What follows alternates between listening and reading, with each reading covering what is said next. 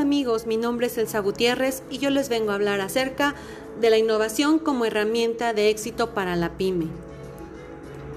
La innovación, tanto empresarial como tecnológica, es el principal motor de crecimiento de las economías desarrolladas. La inversión en ella ha permitido a algunos países salir de la crisis antes que otros, logrando crecimiento en su Producto Interno y una mayor generación de empleo. Las grandes empresas de nuestro país son el espejo en el que deben mirarse los pequeños empresarios y nuevos emprendedores. Estas compañías reconocidas mundialmente invierten desde hace años en innovación, lo que les permite ser líderes a nivel global. La innovación es a día de hoy el elemento transformador más elevante del tejido empresarial, compuesto por más de 3 millones de pymes entre pequeñas empresas y autónomos. La mejora de la competitividad es uno de los principales objetivos que debe tener en mira las pymes a la hora de invertir en innovación. Sin embargo, dicha mejora no puede apuntar exclusivamente a la optimización de recursos y disminución de costes laborales, ya que esto no es sostenible en el tiempo.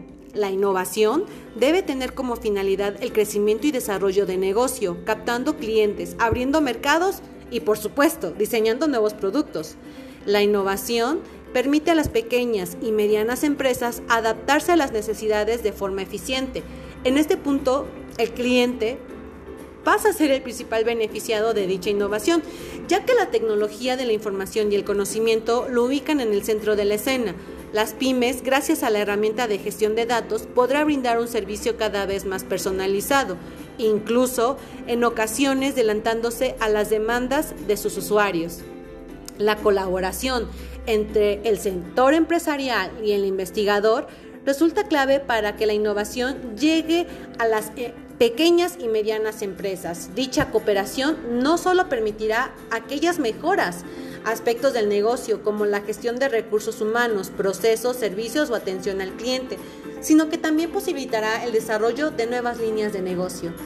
Bueno amigos, esto sería todo por hoy. Hasta el próximo